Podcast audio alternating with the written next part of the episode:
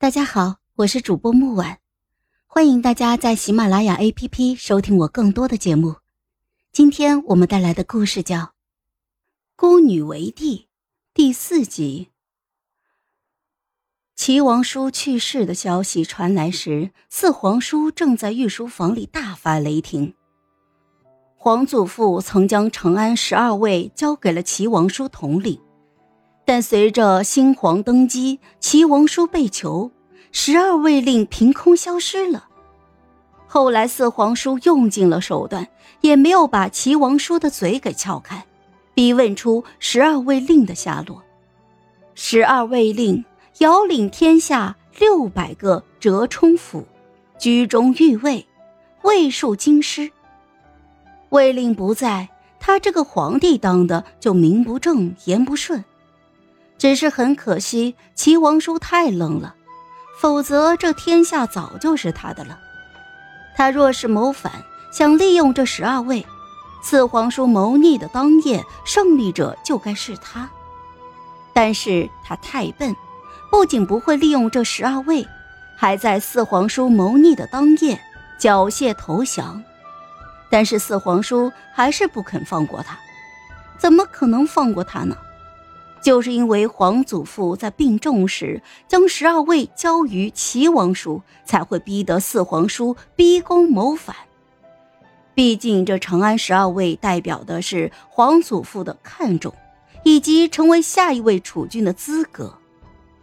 曾经也就我太子父王还在世时有过这个资格，后来他去世之后，这八年权柄一直都握在皇祖父的手中。但后来他又在病重时交给了齐王叔，什么意思？这不言而喻。难怪四皇叔会被逼急。我知道齐王叔暴毙的消息，还是惠太妃过来探望我的时候同我说的。因为昨日我被赵明玉罚在雪地里跪了三个时辰，感染了风寒，他难得的好心允我安心在床上躺了一天。惠太妃一边为我换掉额头上沾过凉水的湿毛巾，一边就叹道：“哎呀，佳宁啊，我们什么时候能够熬过去呀？”我忍着头痛，抓住了她的手，安慰道：“太妃，会的，总有一天，会的。”她流了眼泪，却悄悄地转过身子，用帕子擦掉。生怕我看见，转过头来时又一副开心的模样。不说这个了，佳宁，你一定要快点好起来呀。说着，他掏出了一沓字帖，将它展示在我的眼前。那你看，十一好久不见你了，都想你了。看看，这是他最近练的字。是否有进步啊？我点点头，眼睛一亮，还有几分我太子父王的风骨。这是拿顾太子的字帖练的。十一说，他最崇拜的就是太子殿下了。我微笑着点点头。是啊，这世间谁不崇拜我太子父王？贤闻天下，德播世间。这天下有那么多的学子才子，天天效仿他，却只有他那么一个光明磊落、风光霁月的君子。我让贤太妃将字帖给我留下，并问道：“十一皇叔最近还好吗？”“ 好好，皇上最近很忙，还未想得起我们。”皇后又是一个宽和的人，我们现在安全的很。唉，倒是你，怎么就……唉，你好歹也是明玉公主的亲堂姐呀，她怎么就如此看不惯你呢？我淡淡的一笑，没有解释。她哪里是看不惯我，她明明是恨我、厌我。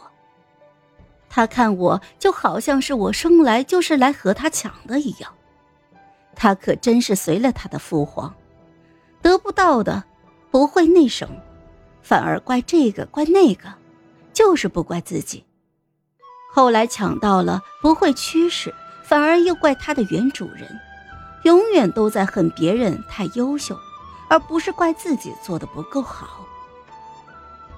赵明玉是在傍晚时候回宫的，他回宫的第一件事情就是将我召到了他的身边，倒也不是折磨我，反而是和颜悦色的给我赐了座，看得出他今天很开心。赐座。堂姐知道我今天出宫遇见谁了吗？我不用猜也知道他今天遇见了谁。但还没等我回答，他自己就先迫不及待的说出来了：“哼，叶之风，你那心心念念的竹马叶之风。”我想说，我并不心心念念着他，但我和他这样说，他也不会信，反而更加得意了。当然，我缄默不言，在他的眼里也成为了一种伤心的模样。他昂着下巴，颇为骄傲的说道：“你知道叶之风今天对我说了什么吗？还能说是想娶你吗？”我低头想着，只听到赵明玉继续说：“哼，叶之风今日亲口夸赞我了，他说宛若绿茶。仙人有赋曾云：‘其形也偏若惊鸿。’”宛若游龙，人人皆知叶之风最爱茶，而且在众茶中最爱喝的乃是顶级绿茶——天山雪顶。天山雪顶顾名思义，温水沏后静浮水面，茶叶聚拢如天山之顶的那一捧雪，淡如清风，入口甘甜，过喉香醇，回味无穷。赵明玉竟能得叶之风如此高赞，他是什么时候下的眼呢？也难怪赵明玉此时会如此的开心。他向叶之风丢了三年的首饰，叶之风都不认识他，如今倒是稀奇了，还能够夸他是宛若绿茶。好了，本集故事就到这儿，我们下集见，记得订阅和点赞哦。